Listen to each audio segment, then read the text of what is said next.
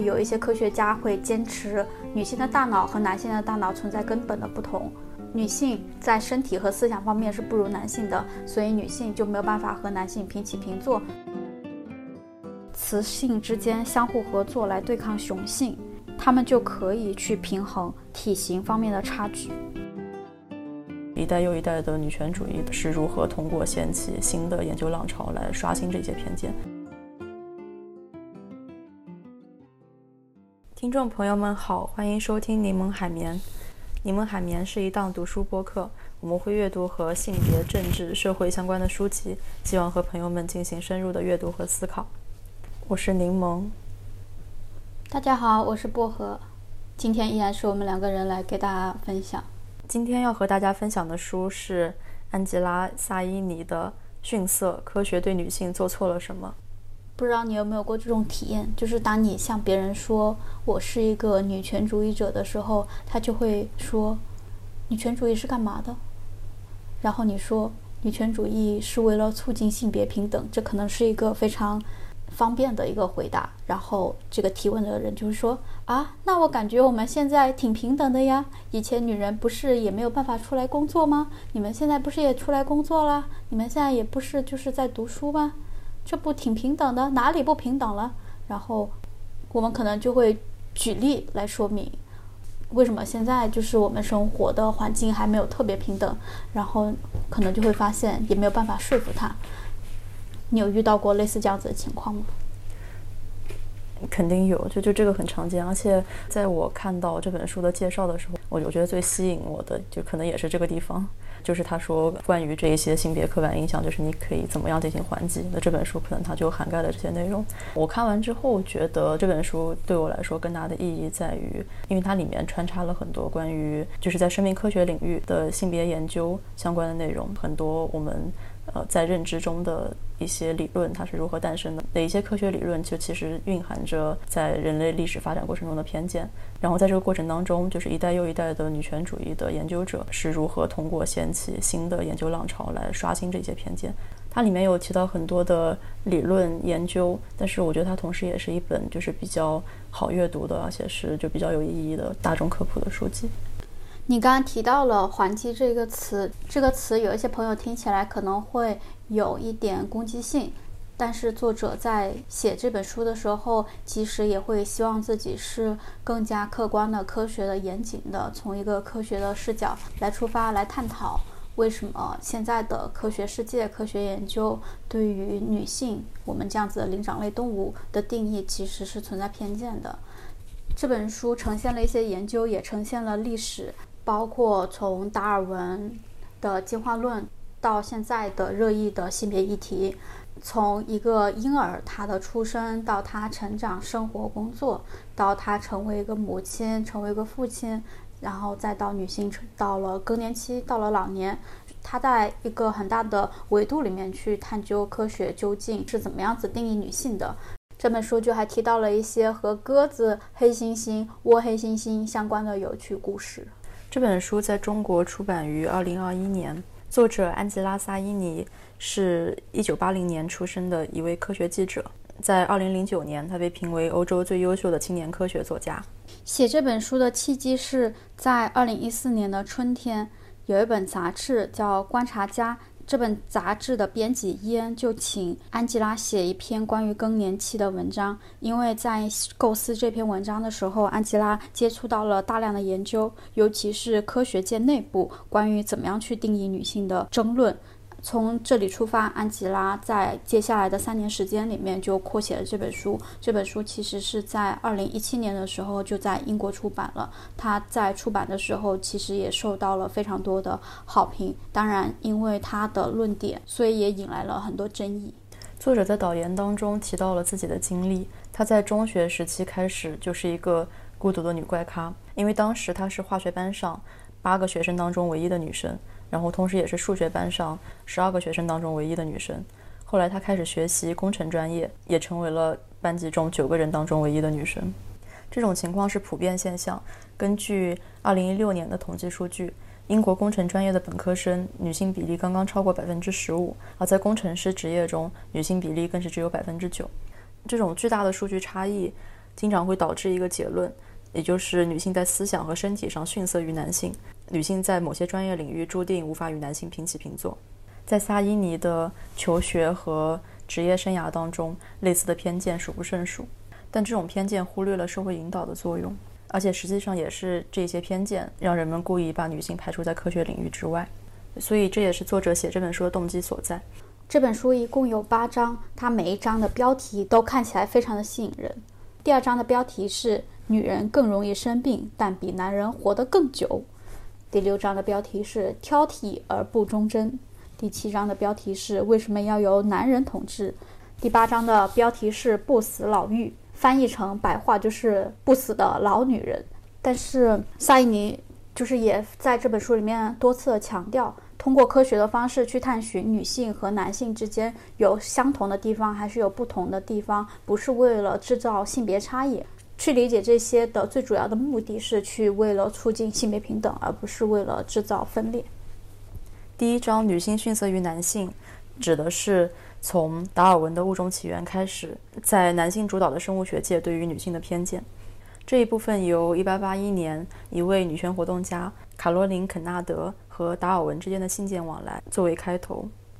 肯纳德在这封信中提到了自己在波士顿妇女集会上的一次遭遇。他说，有人表达了一种立场，即女性无论在过去、现在还是未来都是劣等的，而且就这个人宣称这样的立场是基于科学的原则。他的证据就是达尔文本人的著作。所以，肯纳德在信中对达尔文提出了一个简单的请求，他希望达尔文鉴于自己的权威和意见有着巨大的影响力，可以对这样的谬论进行纠正。但是，肯纳德等来的是一封令他失望的回信。达尔文在信中写道：“我虽然认为女性的道德品质普遍优于男性，但是在智力上却不如他们。”实际上，达尔文在此前出版的《人类的由来》一书当中就已经提出了这样的观点：男性为了求偶和繁衍做出了激烈的竞争，因此他们各方面都比女性进化的更完善。他的证据就是，顶尖的作家、艺术家和科学家几乎都是男性。而如果一个女性在某些方面和男性一样优秀，那是因为她通过遗传意外地获得了父亲的某些优秀品质。在说完这些话之后，就是达尔文还补充到，就是如果女性要超越这种生物上的不平等性，那么她们就要像男人一样养家糊口。但是这样做就会损害孩子和家庭的幸福，所以女性最好不要向往家庭以外的生活。这句话实际上是否定了肯纳德和当时的妇女运动所要争取的一切。肯纳德在回信当中非常愤怒地指出，男女之间的差距来源于他们被允许做什么样的工作，而不是他们实际上做了多少工作。而且在当时19世纪，大多数的行业，包括政治活动和高等教育等等，都将妇女拒之门外。而在除了中产阶级之外的普通家庭当中，实际上女性承担着和男人一样，甚至比男人更多的养家糊口的工作。他在信中写道：“请让女人拥有和男人一样的机会、均等的环境，之后再来公平判断他们是不是智力上不如男人。”所以，事实证明，像达尔文这样的伟大的科学家，对于女性地位的传统看法却是非常过时和顽固的，并且他的观点也代表了当时许多非常杰出的生物学家的观点。而且，比传统偏见更糟糕的是，这些观念披上了科学的体面的外衣，声称他们所传播的是真理。另一方面，尽管达尔文在著作当中贬义了女性，但是进化论实际上又给女性运动带来了巨大的希望，因为它颠覆了宗教的叙事。在基督教的教义里面，首先上帝创造了人，上帝创造了一个男人，女人是怎么来的呢？女人就是上帝从这个男人亚当的身上取下了一个肋骨，这个肋骨就变成了一个女人。其实就很难想象一个普通人怎么去和这样子的故事去抵抗呢？所以从这个角度上来看，科学其实提供了女性就是去解释世界和参与世界的另外一种的角度。但是这些男性科学家的观念也让女权主义者们意识到。科学方法也可能会产生极大的破坏性，而女性必须像攻击他们的男性生物学家一样，利用科学捍卫自己。所以他们的目光就投向了当时新兴的并且具有争议性的进化生物学。这时候，有一位著名的女权活动家叫做伊丽莎·甘布尔，她在1984年出版了一本著作《女性进化：探索男尊女卑的教条》，使用了各种历史统计和科学资料对。达尔文和其他进化生物学家的观点进行了非常激烈的反驳。比如，达尔文的观点是，自然界中雄性比雌性更优秀，是因为他们需要为了求偶做出竞争。但是，甘布尔就指出，这些男性科学家具有双重标准，他们选择性的忽略了一些事实，比如雄孔雀的羽毛比雌孔雀更加的华丽，但是雌孔雀同样在选挑选伴侣的过程当中磨练了自己的能力。另外一个例子是，达尔文一方面认为大猩猩由于体型太大太强壮，所以没有办法像人类那样进化成更高级的社会性动物，但是另外一方面他又声称男性平均比女性要强壮，以此来证明男性的优越性。甘布尔的著作受到了大量的关注和讨论，但是学界对于他所提出的结论不以为然，所以他的言论注定很难进入科学主流。但是在他之后，不断有女性科学家投身于生物学的性别研究，在多年之后回应了他的跨时代的理念。我会觉得这本书非常重要的一个部分是关于本质主义的讨论，关于性别的本质主义其实就在讲男性和女性。可能存在某种与生俱来的非常本质的差异，这种差异就让男性和女性彼此对立。比如说，呃，有一些科学家会坚持女性的大脑和男性的大脑存在根本的不同，女性在身体和思想方面是不如男性的，所以女性就没有办法和男性平起平坐等等一系列的差别。在科学的历史里面，女性的身影会比男性更少。不是因为女性没有能力做研究，而是在非常非常长的一段时间里面，我们没有接触科学的机会。通常，对于生理决定了不同性别的人格特质和性别气质这样的理论，有一些固定的话术会用来，就是为这些偏见做辩解。比如，强调男女之间的差异并不是性别歧视，而是承认男性和女性之间相互平等，只是分工不同。但是事实上，通常这样的观点都认为，女性的分工就是应该在家庭当中照顾丈夫和子女。另外一种常见的观念就是，科学揭示的真理不应该受到政治观念的影响。但实际上，从达尔文以及同时代的男性科学家的发言可以看出，科学从来没有处于真空地带。书中记录了科学界试图通过真理来定义性别特征的这样的一个研究发展的过程。从1894年开始，人们通过研究被阉割的公鸡，发现雄性动物的睾丸当中可能含有一种影响所谓雄性气质的未知物质。那随着时间的推移，就人们就发现了一种叫做荷尔蒙，也就是激素的化学物质。之后，人们发现性激素在胎儿发育期间对性发育和生殖以及一个人的男性或者女性外表方面起到了非常大的作用。因此，在二十世纪二十年代的时候，制药产业掀起了一波又一波的对于荷尔蒙研究的热潮。当时的广告声称，性激素治疗可以改善男性的阳痿、性冷淡和不育，而雌激素疗法有希望可以治愈更年期、月经不调以及其他的女性妇科的症状。虽然没有特别确切的证据，但是当时各种媒体杂志上有一些报道，是关于接受雄激素治疗的男性患者如何变得更强壮、更好斗、更容易和别人发生肢体冲突。在这个过程里面，人们就逐渐将激素和传统观念当中男女的特质联系在一起，比如雄激素让男性变得具有侵略性，以及让他们具有比女性更强大的力量，以及高智商和男子气概。而相对的，女性会在雌性荷尔蒙的影响下，倾向于形成一种更被动和更情绪化，以及更加缺乏理性的生活态度。所以，当时一个女性如果行为超出了正常的范围，也就是不愿意做一个好妻子和好母亲，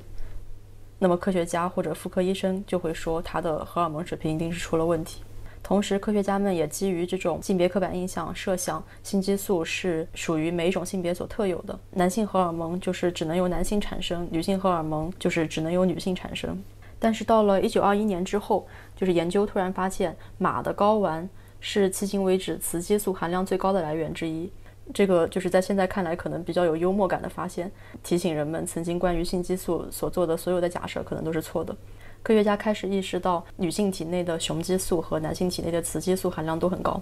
那这一个发现就带来了混乱，因为它挑战了之前关于男性气质和女性气质的观念。就如果说男性和女性同时天生都带有两种性激素的话，那好像就很难解释生来是男性和生来是女性，就是对于人们在社会上的位置意味着什么。为了否认这个发现可能会带来的颠覆性，当时就出现了一些非常离奇的假说，比如男性体内可能会出现雌性激素，是因为他们都吃过带有雌性激素的东西，或者雌性激素。对男性来说，唯一的作用就是剥夺他的男性气质，让他变得更加女性化，甚至有可能走向同性恋。但实际上，我们现在都知道，性激素以及其他的一些所谓根深蒂固的男女之间的生物差异，这些对于大脑的影响，其实不一定是我们在生活中所看到的性别差异的最直接的原因。因为文化环境决定了男性和女性是在不同的资源条件下，以及被不同的方式所教养长大的。精神和心理学的研究证明，身体是由文化塑造的。比如，如果你在出生的时候就忽视一个孩子，那么这个孩子的大脑可能就会停止发育，造成一些非常糟糕的后果。那相对的，社会文化的改变以及对一个孩子照顾和教养方式的调整，也可能会激发出孩子身上的一些不曾预料到的能力或者是潜力。所以，科学家花了十几年的时间才接受一个事实，就是这些性激素在两性当中发挥的是协同作用。科学上的这种观念的转变，给社会学和大众观念都带来了变化。就人们开始理解性别可能是一道光谱，在这个光谱当中，男性可以具有一些所谓女性化的特质，那反过来，女性也可以是男性化，就而不是彼此简单的对立的关系。于是，当时。其他领域的研究者，比如人类学家和社会学家，已经开始探索性和性别认同的边界的问题。它带来的直接影响就是促进了二十世纪六十和七十年代的所谓第二波女性主义的浪潮。在这个时代，更多的女性生物学家、人类学家和心理学家开始涌现，他们进入学校，并且成为研究人员和教授，促进女性研究进入了另外一个时代。但是，一些科学家从来没有放弃对于两性区别的强调。致力于证明女性的大脑比男性的大脑重量更轻，所以女性必然在智力上比男性要逊色。在一八八八年，有一位女权倡导者叫海伦·加德纳，她在华盛顿举行的国际妇女理事会会议上发表了一篇名为《大脑中的性别》的演讲。这篇演讲就是驳斥了上述的言论，但是她同样也对科学家用所谓的科学事实来阻止。女性争取平等权利而感到愤怒和无力，因为要证明这些科学家的观点是错误的，需要接受一定的教育，但是她当时不具备这样的教育水平，所以在这种情况下，他作为一个外行人，想要与之抗争，就必须要下决心学习。事实证明，他的学习非常的成功，因为他很快就成为了美国神经学协会的主席，并且他花了十四个月的时间去拆解女性大脑比男性重量更轻的这一项研究的统计数据，最后他在。科学期刊上发表了他的结论，就是与他合作的专家当中，没有一个人能区分出生时的大脑属于男性还是女性。即便是对于成年人的大脑，这些专家也只能通过猜测，无法做出准确的判断。在这篇文章当中，最重要的观点是一个人的大脑重量根本不能作为衡量智力的标准，重要的是体重和大脑重量的比率，或者体型和大脑大小的比重。否则的话，一头大象肯定比任何人类都要聪明。或者像鲸鱼那样的庞然大物就会成为旷世奇才，就像女性在所有领域提出的抗争一样，她的观点收获了非常猛烈的来自男性科学家的反击。在加德纳的有生之年，他的观点都没有得到确认。根据他生前的承诺，在他死后，他的大脑被捐献给科学研究，保存在康奈尔大学的怀尔德大脑收藏馆。而在他去世两年之后，一篇报道表明，在对他的大脑进行称重后显示。他的大脑重量恰好比一般的男性大脑要轻，但是这什么也不能说明，因为康奈尔大学解剖学和神经学教授伯特怀尔德，也就是怀尔德大脑收藏馆的创始人，他的大脑重量和加德纳的大脑重量是相同的。那篇报道写道，从其大脑结构来看，加德纳女士已经充分证明女性大脑并不比同级别的男性要差。但是，一直到今天，就这些看起来非常确凿的、有说服力的来自女性科学家的论证，也没有阻止科学家们搜刮大脑来寻找女性思维不同于男性的证据。在发现大脑的尺寸和重量都不能说明问题的时候，科学家开始将注意力转向大脑的组成。所以在这种执念之下，有一些强调性别差异的特质就被放大了。有一些结论是，女性的大脑灰质比例较高，而男性的大脑白质比例较高。或者女性大脑血流量比男性要高，所以认为女性在注意力、词汇和面部记忆等等方面表现优于男性，而男性在空间处理、运动和速度感知方面表现得比女性更好。事实上，绝大多数实验和研究都没有显示出性别差异。很多研究已经反复证明，在诸如精细运动技能、空间视觉化、数学能力和语言流利性方面，男孩和女孩之间的差距可以忽略不计。但是人们只能看到水面上的冰山一角，就是那些强调性别差异的研究。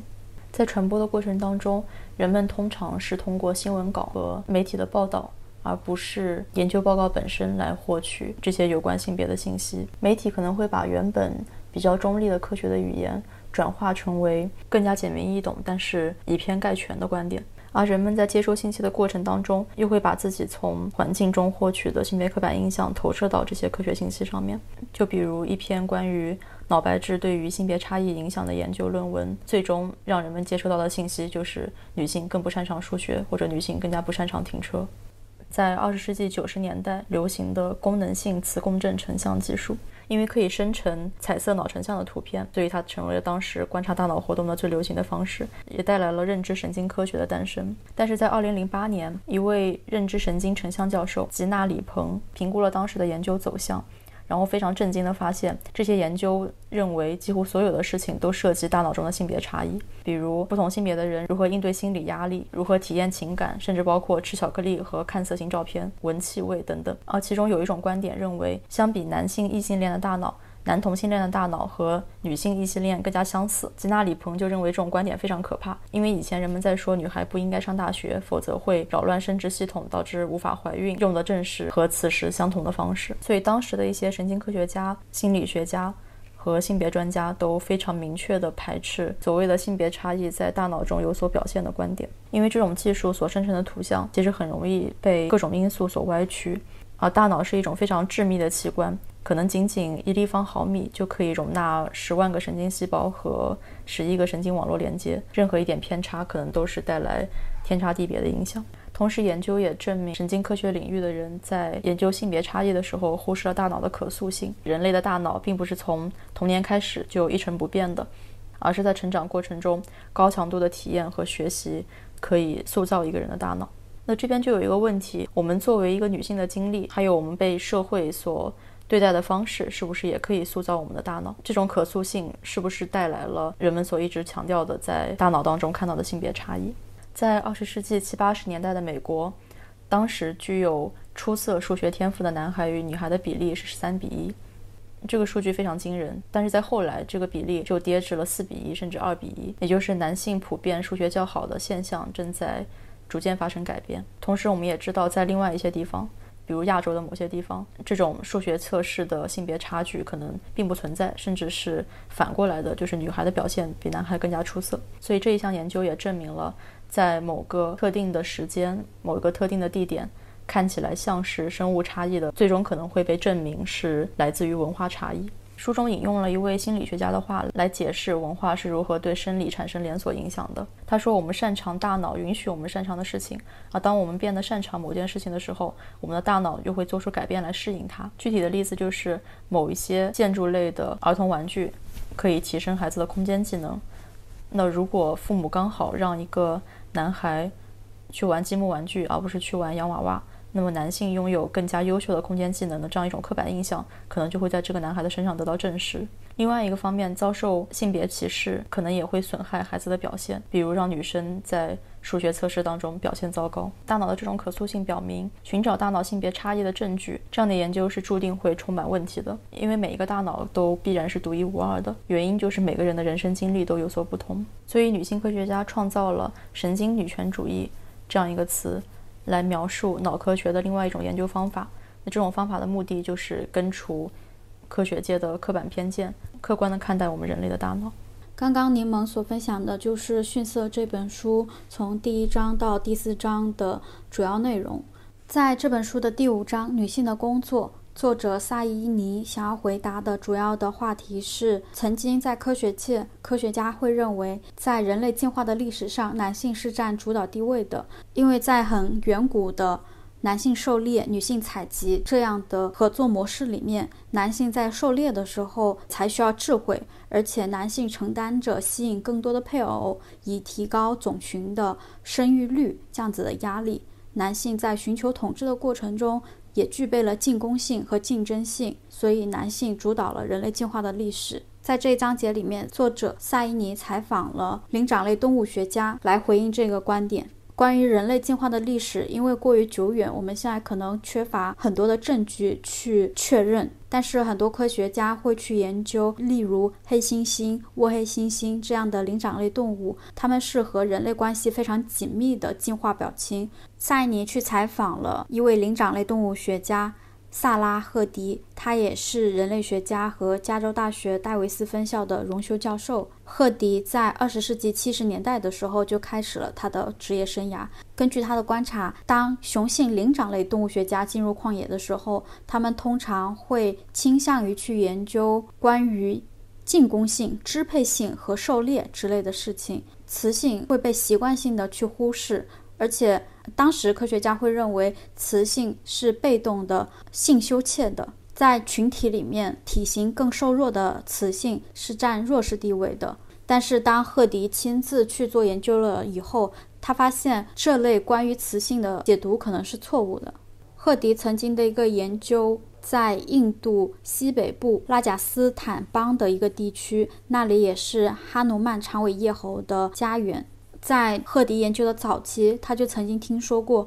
雄性的叶猴会杀死同物种的幼猴，他就觉得这个现象非常的奇怪。但是在当时，其他科学家给出的解释是，可能是某一只雄性叶猴发生了，或者是过度拥挤的居住环境带来了这种病态的攻击性。因为科学家认为动物肯定不会做出伤害自身群体的行为，但是赫迪发现真相出乎人意料。在密切的观察叶猴之后，赫迪开始意识到，雄性叶猴杀害同物种的幼猴不是一种随意性的疯狂的行为。有一次，赫迪就看到有一只幼猴失踪了，有一只雄性叶猴不断的攻击这只幼猴，而且目标非常的明确，就像猎人捕猎一样，就是每天每天每一个小时又一个小时，不断的目标明确的去攻击这只叶猴。根据赫迪的研究，他就发现，雄性叶猴之所以会去选择杀死同物种的健康的幼小成员，是为了延续自己的血统。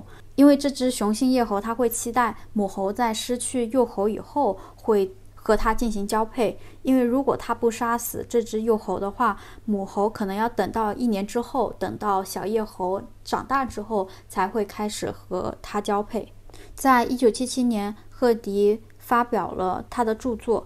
阿布叶猴雌性和雄性的繁衍策略》。在这部作品里面，赫迪就是详细的阐释了这种行为模式，并且他之后还报告了超过五十种的灵长类动物。和其他物种的相关情况，赫迪也发现雌性叶猴并不像人类想的一样是完全被动的。比如说，雌性叶猴也会联合起来，一起来击退雄猴，保护自己的孩子。雌性叶猴其实也具备进攻性和合作性。另外，赫迪他还注意到，雄性叶猴不会去攻击那些他们与之交配的雌性叶猴。赫迪的工作也表明，雌性叶猴有非常多的交配对象。所以，赫迪认为雌性叶猴通过和多位雄性叶猴发生性关系，这可以策略性的降低雄性叶猴对它们小幼猴的攻击。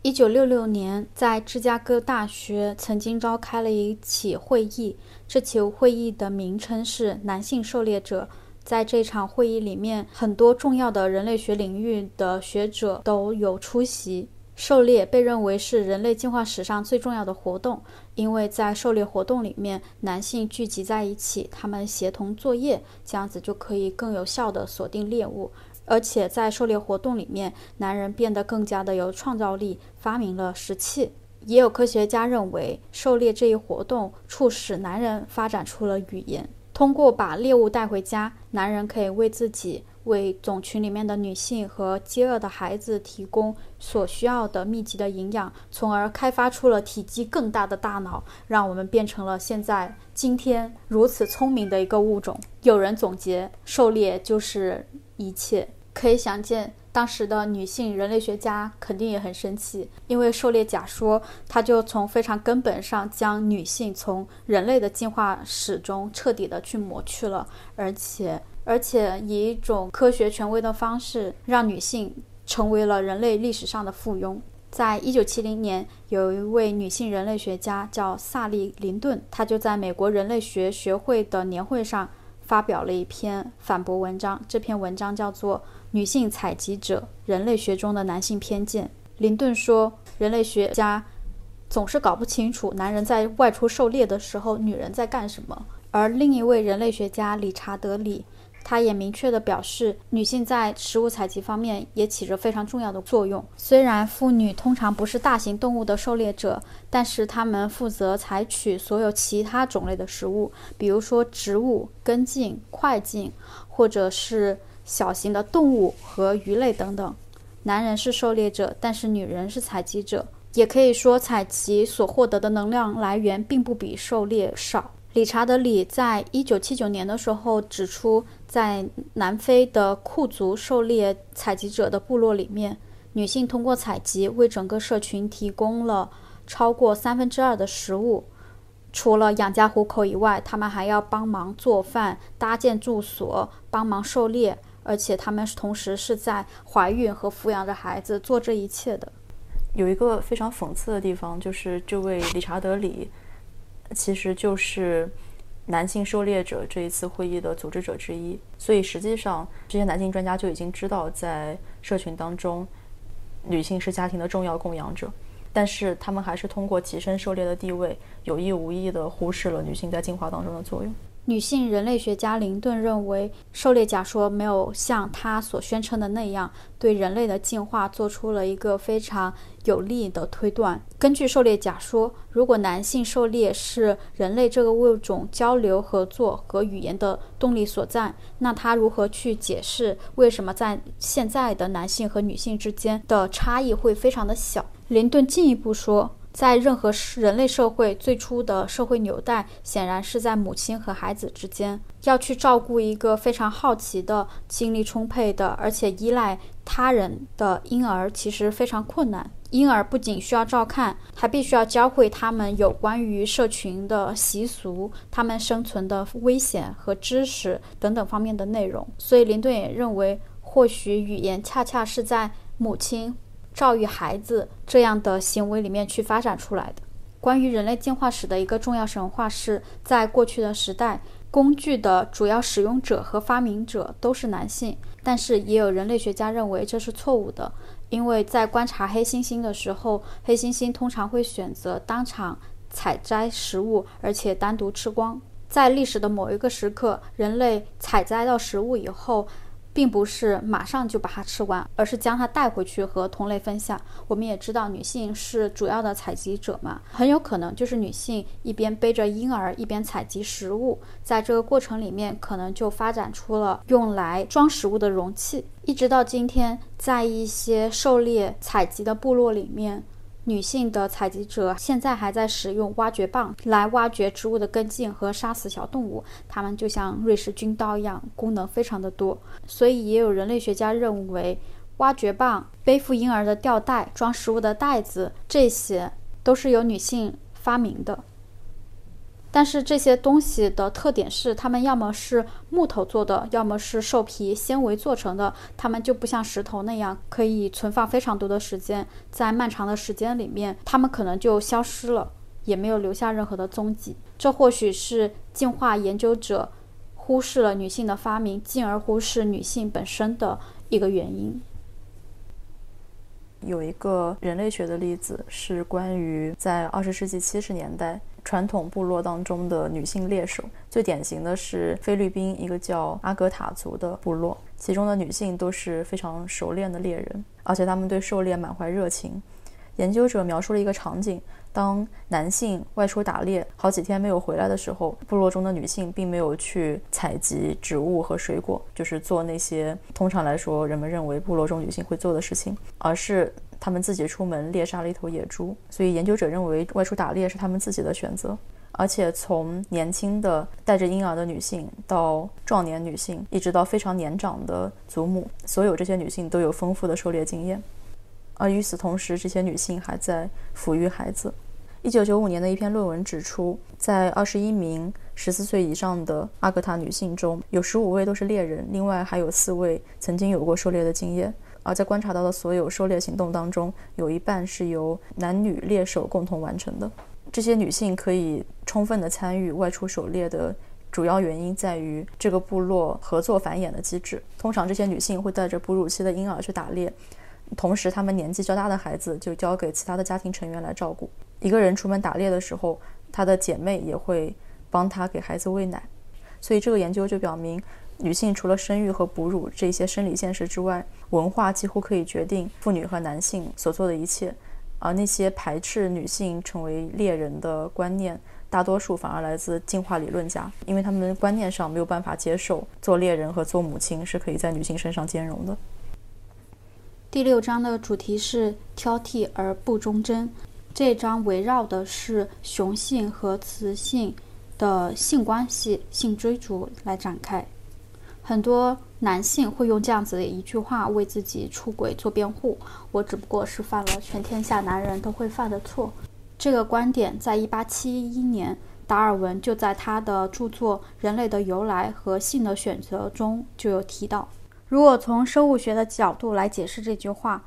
那就是雄性会不加区分的去追逐所有的雌性，因为这是为了增加自己繁衍更多的后代。但是雌性会小心翼翼地为他们的后代寻找最优秀的过程，在这个过程里面试图躲避自己不感兴趣的雄性的关注。雌性怀孕以后，哪怕再和雄性发生性关系，它们也不会再生下更多的后代。但是雄性就不一样，雄性就可以在同一个时间段和很多雌性去交配。达尔文的一位朋友，同样也是进化生物学家的乔治。罗马尼斯，他在一八八七年的时候，在《大众科学月刊》上发表了一篇文章。罗马尼斯先是故作姿态地称赞女性拥有着高贵可爱的品质，但是他同样也认为，女性不管怎么样努力，永远都没有办法达到和男人同样的智力高度。罗马尼斯说，从长期存在的软弱感和随之而来的依赖感中，女人会产生一种根深蒂固的欲望，想要取悦异性。这种欲望始于做奴隶的恐惧，但是最终会在做妻子的温顺中达到圆满。达尔文和罗马尼斯其实也代表了一类生物学家的观点，这个观点就是女性对于性的忠贞是刻在基因里的。但是，一直到今天，已经有非常多的研究的结论和这样的观点是相反的。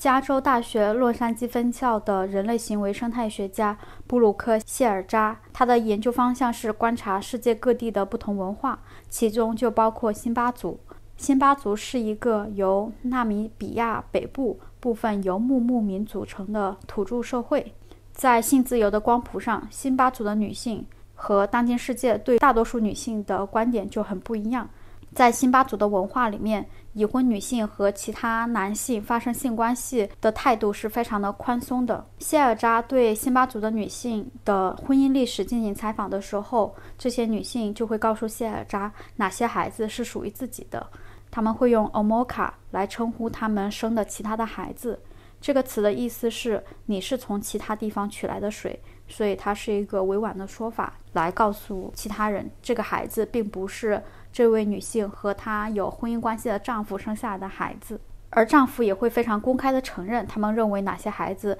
是妻子和自己生的，哪些孩子是妻子和其他人生的。辛巴族的男性和女性可能也会感觉到嫉妒，但是他们的文化规范就是女性和男性一样，婚外情也是可以接受的，而且男性也不得不接受。在二零一零年。当谢尔扎刚刚开始在辛巴部落从事田野调查的时候，当地的妇女就会问他为什么没有男性去你的小木屋。谢尔扎就会说：“我结婚了。”但是这对于辛巴族的女性来说就不是一个理由。你结婚了，然后呢？你现在和你的丈夫是分开的呀。于是谢尔扎就尝试向他们解释：“我们是因为彼此相爱才结婚的。”但是辛巴族的女性。也没有接受这个观点，他们就说这有什么关系？没有关系的，完全是可以的。他现在又不在这儿，而且他也不会知道，所以你是可以做的。从这个例子，我们也可以看到，辛巴族的女性对于爱情和性有着非常不一样的观点。中国的摩梭人社会也有着和主流不一样的文化。摩梭人是世界上少数的由女性掌管家庭和财产，并且。将其传给女孩继承的部族之一，他们还实行着走婚的制度。只要摩梭的女性愿意，他的情人就可以在晚上来到他的房间，第二天离开。在传统上，男人不会为他们的孩子提供太多的经济或社会支持，孩子是由女性和女性家族来抚育长大的。在深入了解这些文化以后，谢尔扎说，这些例子都戳破了女性在生物学意义上是害羞的、贞洁的、被动的这种行为模式。在和辛巴族人一起工作的时候，谢尔扎就明白了，男人和女人在两性关系中的。行为规则可能更多的是与社会文化有关，而不是与生物有关。在这篇的最后，还有一个有趣的关于鸽子的观察：鸽子是单配置，用人类的话来说就是一夫一妻制。有一位科学家特里弗斯，他就观察到，雄鸽子在确保自己的伴侣不会被其他雄性占有方面也有攻击性。比如说，如果在冬天让四只鸽子坐在一起取暖。这两对鸽子里边，两只雄鸽子就会坐在里边，它们的雌性配偶就会坐在最左侧和最右侧。对于这只雄鸽子来说，在这个寒冷的冬天，它就可以确保它自己坐在两只鸽子之间，它非常的温暖，而且它的雌性伴侣就不会和另外一只雄性伴侣有机会接触，就可以保证它对它雌性伴侣的占有。但是如果这个时候又飞来了另外一对鸽子，这三对鸽子在一起的时候，事情就会变得有一点复杂。这个时候。最中间仍然坐着的是一只雄性鸽子，这只雄性鸽子的左边和右边坐的是另外两只雄性鸽子，在这三只雄性鸽子的最左侧和最右侧是它们的雌性伴侣。那问题就是最中间的这只雌雄性鸽子，它的雌性伴侣坐在哪里？这位科学家就观察到，最中间的这只雄性鸽子疯狂的就啄它的雌性伴侣，让这只雌鸽子。自己一只鸽子待着，所以在寒冷的冬天的晚上，这三只雄鸽子都有温暖的其他的同伴的体温来为它们取暖。但是就有一只落单的雌鸽坐在一个非常不舒适的寒冷的一个地方。等到这只中间的雄鸽子就是睡着以后，雌鸽子就会再回来和它的同伴待在一起。但是这只雄鸽子只要一醒过来，它一发现，它就会马上疯狂的啄它的雌性伴侣，让它再去其他地方。这样做其实也会给最中间的这只雄鸽带来损害，因为它的伴侣在冬天如果没有充分的休息，那等到春天来的时候，雌性鸽子在繁衍和照顾后代的时候精力就会更少。但是这些都并没有阻止这只雄性鸽子把雌性鸽子给推开。这个例子也说明了雄性为了雌性会进行激烈的竞争，但是从另外一个角度来看。雌性或许不是天生的忠贞和被动的，而是因为雄性的性嫉妒和对伴侣出轨的恐惧，雄性用了非常恶毒的伤害式的方式来捍卫自己的配偶。从这些例子出发，我们也可以再次去思考，在人类社会里面，那些关于女性天生就是忠诚的、被动的、贞洁的、喜欢抚育孩子的、有母性的这样子的观点。我们可以再去做进一步的思考：真的是女性天生就这样吗？这些真的是刻在女性的基因里吗？还是在人类社会的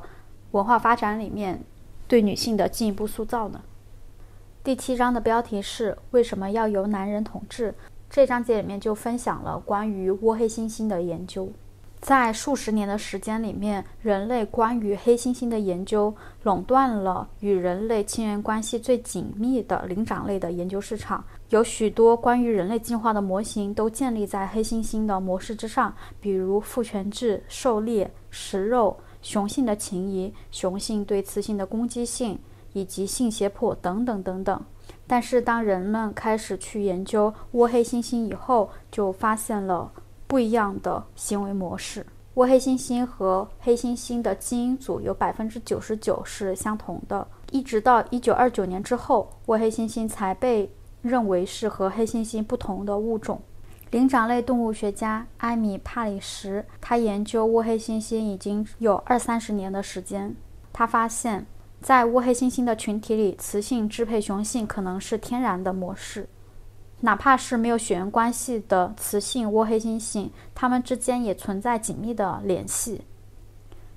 另一位动物学家弗兰斯·德瓦尔，他就发现，与其他灵长类动物相比，倭黑猩猩之间的性互动更加频繁。倭黑猩猩似乎是将性行为作为日常的社交粘合剂，雄性和雄性、雌性与雌性之间都会交配。瓦尔说，因此。倭黑猩猩和人类至少有一个非常重要的共同特征，那就是性和生殖在一定程度上是分离的。体型与雄性统治之间的关联并不总是密切的相关的。比如中国仓鼠、黄尾猴狐、侏儒绒猴，它们的雌性体型都比较小，但是在它们的社群里面也是雌性统治雄性的。再比如非洲水栖鹿，它是一种小型的鹿科动物。雌性鹿的体型通常比较大，但是雌性鹿也没有占到非常明显的优势。像在倭黑猩猩这样的物种里面，雌性之间相互合作来对抗雄性，它们就可以去平衡体型方面的差距。倭黑猩猩的例子也提供了一种行为模式，也就是女性其实也是可以掌权的，她们也可以控制资源，她们不需要通过男性来获取，也不需要通过一些性暴力或者是其他的暴力手段，因为她们的有自己的优势，也就是雌性之间的相互的协同合作。在结语部分，萨伊尼提到了当下世界各地女性权益的状况，尽管女权主义者做出了巨大的努力。并且也推动了巨大的改变，但是性别暴力依然非常普遍，诸如堕女胎、割礼这样的陋习也依然存在。同时，限制女性自由的宗教激进主义在蔓延，而某些地方的法律正在退步。这些是在作者成书的2017年所发生的事情，但是在当下，我们依然见证着这一切。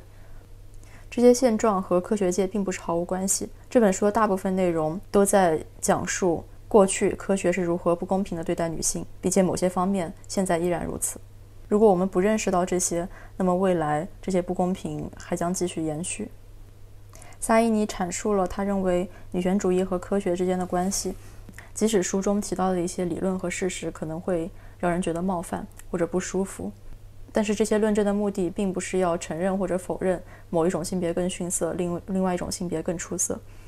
而是希望女权主义成为一个曝光科学偏见的镜头，并且他也强调科学没有那么完美，可能会出现各种问题，因为科学是一次自我修正的真理之旅。因此，书中提及的所有研究都不能代表故事的结局。理论只是理论，他期待更多的证据，而女权主义可以成为科学的朋友。那对于并非科研人员的我们来说，科学也可以助力我们看清真正的自己，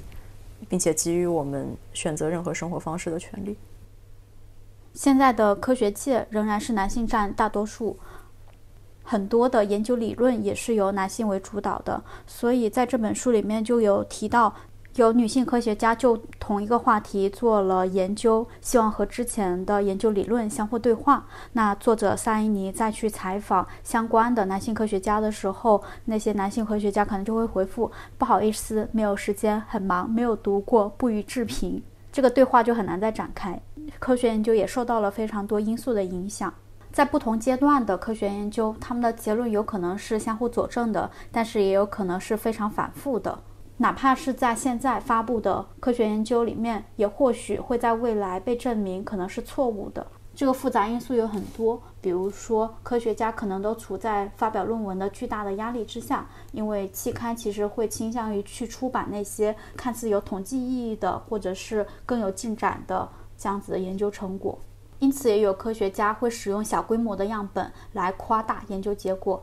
但是因为科学家要在在他的研究里面，其实会投入非常多的时间和精力，他们的研究过程可能是没有办法再重复的。他可能就会有强烈的冲动，希望从中可以获得一个结果，而且这个结果是佐证他的想法的。另外，我们也知道，科学其实也会受到政治、经济等等原因的影响。我会觉得重要的可能是意识到我们过往的一些偏见，在未来去修正它。我们今天的播客就到这里，感谢大家的收听，下一期再见。下一次见。